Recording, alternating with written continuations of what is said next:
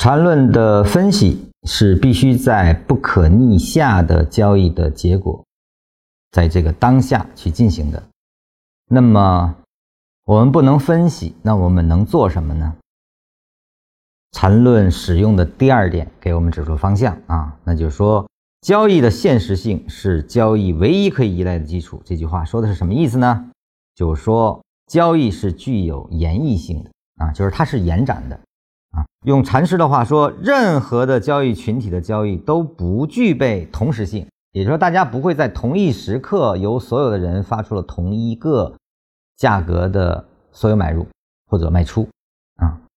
它一定由于人的社会结构的现实多层次化和个体的差异性，决定了交易一定是逐次展开的啊，这种逐次的展开才能形成价格的连续啊。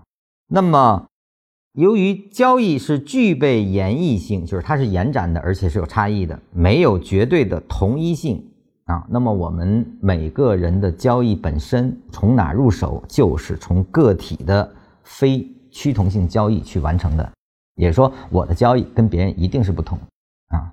那么这些不同就产生了水平的高低、功力的差别啊。这种差别才使一个个体和另一个个体产生了巨大的不同性啊。这个才是我们努力的方向啊。也就是说，在这个缠论里，用他的话说，本 ID 的理论只有两个界限啊。只有在价格充分有效市场里的非完全绝对趋同交易，那本 ID 的理论就永远绝对有效啊。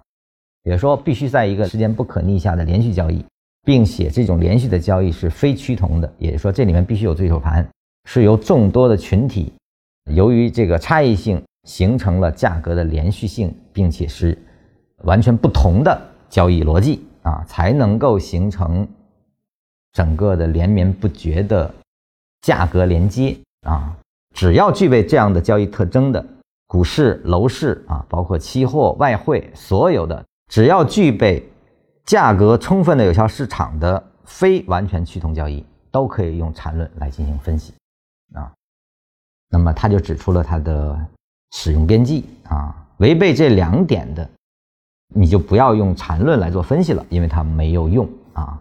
比如说，有些市场前面可以做交易，后期就取消了啊。那么这样的市场你是没有办法用缠论来分析的啊，因为它的走势必然戛然而止啊，没有办法分析。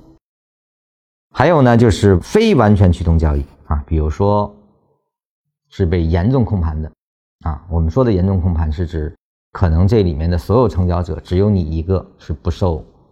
我们叫像这种做盘的，有一些币种，它就会产生这样的现象啊，就说所有的单子只有你一个人跟庄家进行的对赌啊，那么也不会构成这样的一种分析逻辑啊，必须是群体性的交易才可以进行分析啊。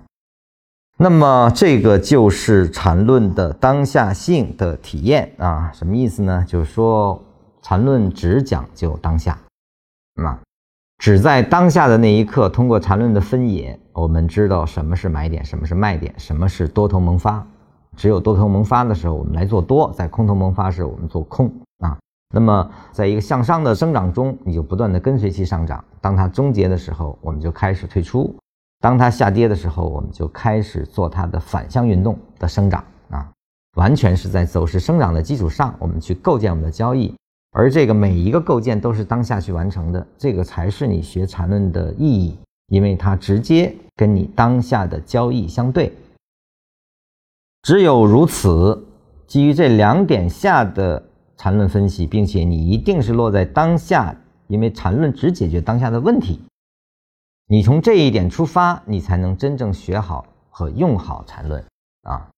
有些人学完缠论说缠论没有价值。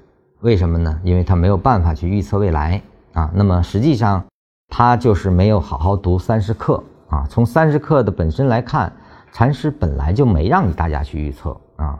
禅师一直强调的是，缠论只解决当下交易的问题，不解决未来如何运动的问题啊。所以说，你的出发点就是传统意义上的未来将大概率走向哪里的话。那你就不用学缠论了，因为缠论给不了你这个答案。在这个意义上，你说缠论无用是完全合理的，因为它确实不能帮你解决这个问题。但是缠论的意义在于，当你真正要完成心无挂碍的交易的时候，缠论能起大用，因为它只解决当下的缠论分析下的多空强弱，它能够帮你建立在什么地方买，在什么地方卖，什么时候买多少，以及什么时候卖多少的问题。它跟未来发展无关，它只跟当下有关。